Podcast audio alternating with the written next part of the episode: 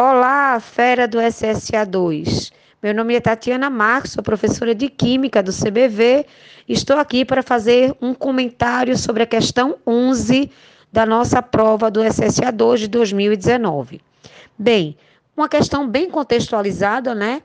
Onde se fala sobre as cólicas menstruais é, que causam bastante incômodos às mulheres e que, para evitar esses incômodos, é, usamos compressa de água fria, porque tendem a diminuir essa sensação de dor.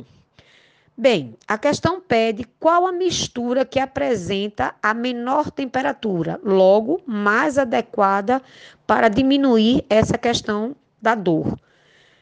Lembrando um pouquinho de propriedade coligativa, a gente pode pensar no seguinte conceito: quanto maior a concentração da solução, menor a temperatura de congelamento. Então, mais frio vai ser, logo vai ser mais fácil passar, né, amenizar a dor.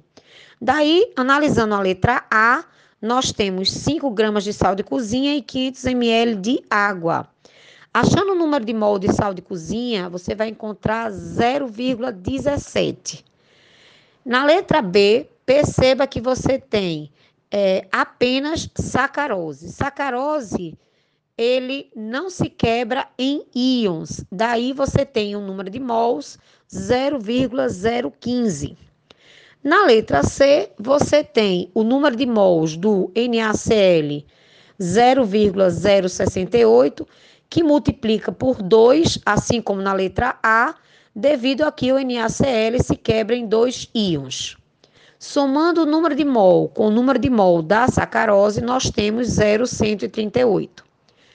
O mesmo procedimento fazendo com a letra D, nós temos na letra D uma concentração de 0,09. Na letra E, nós temos 0,076.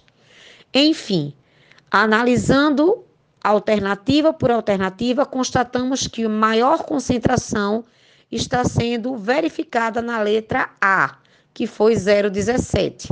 Logo, é que terá menor temperatura de congelamento. Portanto, a questão 11 é a questão com a letra A. Vale ressaltar que foi uma questão muito trabalhosa, tendo em vista né, o tempo de prova e os cálculos realmente bem minuciosos.